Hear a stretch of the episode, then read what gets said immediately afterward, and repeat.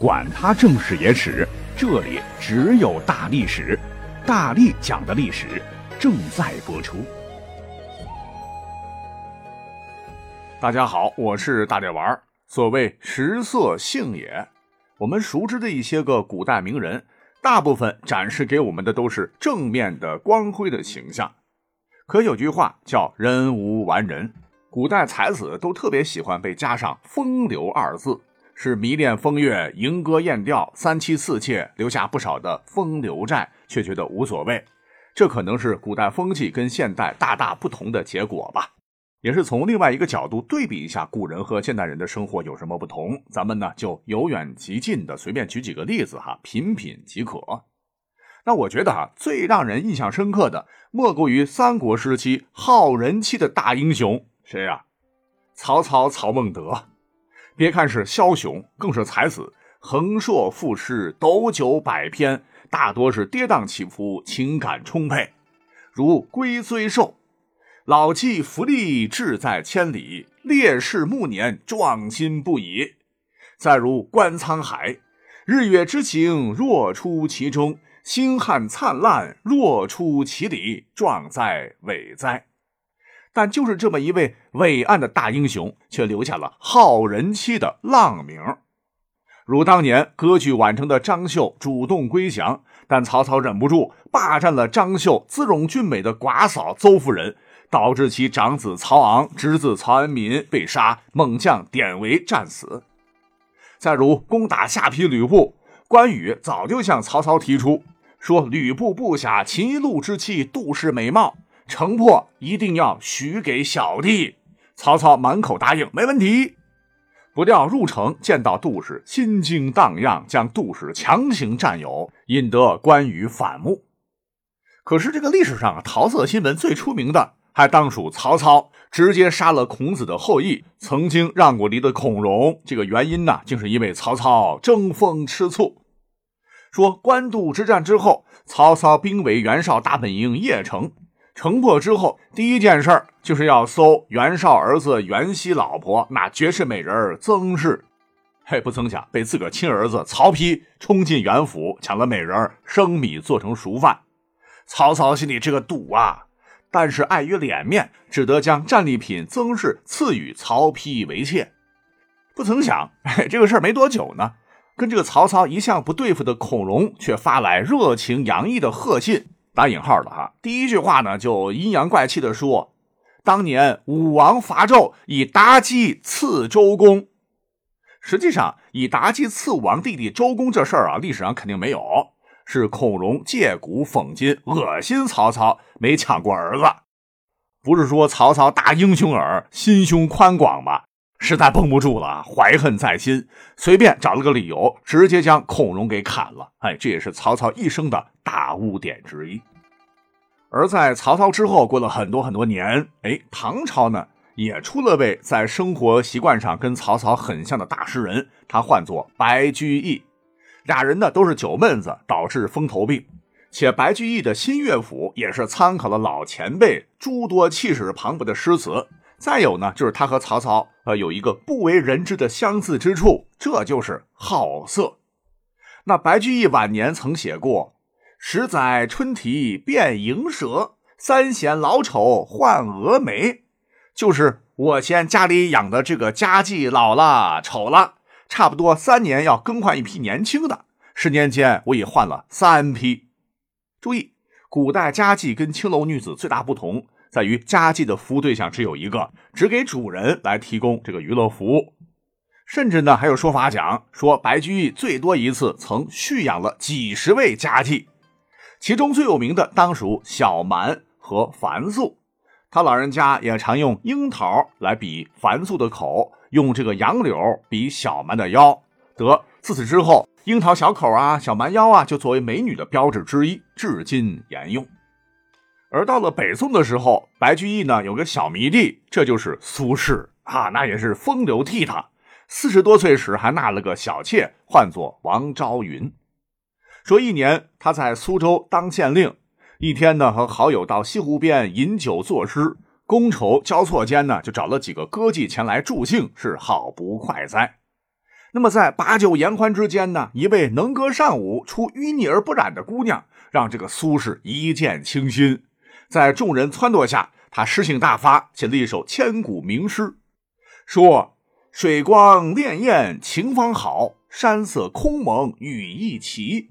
欲把西湖比西子，淡妆浓抹总相宜。”嘿，就这么地，苏轼就纳了王昭云。但问题当时。您可是油腻大叔啊！王昭云才虚岁十二岁，这搁到现在妥妥要吃牢饭。那这还不是最过分的啊！最让人所诟病的是苏轼晚年的时候，大概是一零九七年被贬海南岛啊，他竟将家里的几位小妾侍婢很大方的赐给自个儿的友人，其中有一位侍婢当时还怀了身孕，被赐给了梁姓的好友。哎，这可不是野史啊！哈，说过了不到一个月。势必就生了个儿子，长大以后还成了宋徽宗赵佶的宠臣，这便是梁师成。虽然说呢，这是个大奸臣，残害忠良，但是对苏氏家人非常好，曾对家中账房说：“凡小苏学士用钱一万贯以下，不必告我，照付就是。”小苏学士就是苏东坡的儿子嘛，他自己也称是苏轼的遗父子，反正苏家人没有任何人反对过。由于乌台诗案的这个深远影响，苏轼的文章曾经被勒令民间毁去。也正是梁实成啊，亲自跑到宋徽宗面前跪地哭诉：“我的先辈有何罪呀？”啊，这才让苏轼的文章得以遗存下来，继而名扬天下啊。总之，这也是风流债了。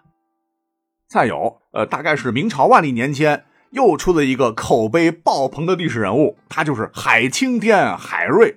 给人的感觉绝不贪腐，为官清正，刚正不阿。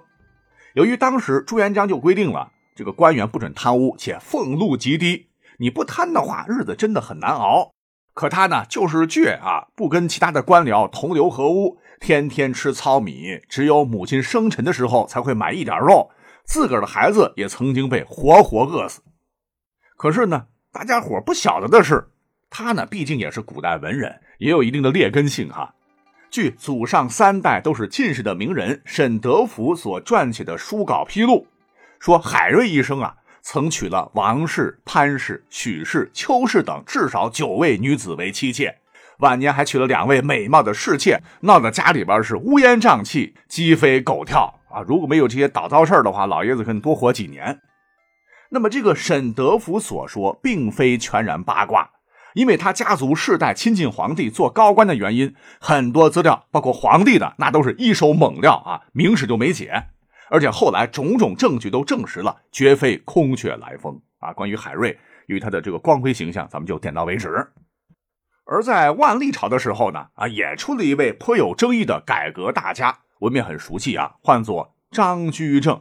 张居正当年呢，也是为了挽救日薄西山的大明王朝，花了十年时间，在政治啊、经济、国防等各方面，呃，进行了一场变法改革，使得万历初年一度有了中兴的景象。实话讲，如果说按照这个趋势的话，再过些年，大明很可能会扭转衰败，挽救明朝狂澜于既倒。但就在改革最吃劲儿的时候，原本身体硬朗的张居正是突然暴毙。强劲的改革也是戛然而止，他老人家尸骨未寒，他自个儿的好学生万历就反攻倒算，推翻了几乎改革的所有举措，最终使得明朝彻底滑向了无可挽救的深渊。那有人说，明朝亡于万历，不如说是亡于改革失败，亡于张居正的暴亡。可是你要探究其原因，根据《嘉靖以来内阁首辅传》中记载。说张居正啊是死于小小的痔疮。听到这儿，很多朋友不解了：这个痔疮怎么会死人呢？由于当时明朝啊医学不发达，张居正疼痛难忍，一咬牙割了痔疮，导致感染，是一命呜呼啊。可是呢，你追根溯源，他当年为何得痔疮呢？又根据明代笔记《万历野获》编载，说张居正共有七位娇妾。他年岁虽大，导致体力不支。当时任冀州总兵的戚继光便常送壮阳药、海狗丸以增补大人身体，并时时购千金鸡与张居正。张居正全然笑纳，感觉良好，这吃了海狗丸，不仅肾不虚，很阳亢，说数九寒天帽子也不用戴了。可是正因如此，导致张居正阴阳不调，患了置其于死地的痔疮。很多人就觉得啊，这个抗倭大英雄戚继光为什么要给长官送壮阳药啊？哎，人情所在，英雄不免呐。而明之后，到了清代时，受到当年红遍大江南北的铁齿铜牙纪晓岚的深刻影响，就给人的感觉哈，里边的这个主人公纪大烟袋啊，那就是浓眉大眼张国立的模样啊，天天拿着大烟袋四处晃啊，才思敏捷，能言善辩，跟矮冬瓜和珅斗智斗勇。事实上，历史的这个和珅他可不矬呀，长得人高马大来着，帅气的很。反倒是纪晓岚，史书载貌寝短视，就长得磕碜，近视眼。更要命的是，哪里能言善辩呀？有些口吃倒是真的。他一生当中呢，也没跟和珅斗过，那都是小说编的。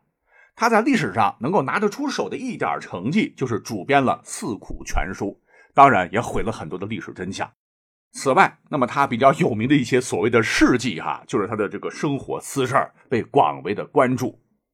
据不少有史料价值的书籍都说他乃是一个奇人。怎么个奇法呢？就是一天不近女色，皮肤感觉快裂开，抽筋拔骨般难以忍受。说有一回纪晓岚编撰《四库全书》，必须通宵达旦在宫内工作，好几天不能行房，两只眼睛憋得通红。脸色绯红如着火，那乾隆皇帝视察，见他这副鬼样子，赶忙问：“爱卿是生重病了吗？”哈，纪晓岚不敢欺君呐，扑通跪地，如实说了。乾隆听罢，尴尬的咳了几声，当即赐予两个宫女儿给他编书的时候陪伴。哎，这让纪晓岚感动万分，逢人就夸：“这俩美女可是皇帝赐给我的小妾。”再有，纪晓岚活的时间比较长，说他八十的时候犹好色不衰，而且是个肉食动物，每天要食肉数十斤，终日不啖一粒米，真奇人也。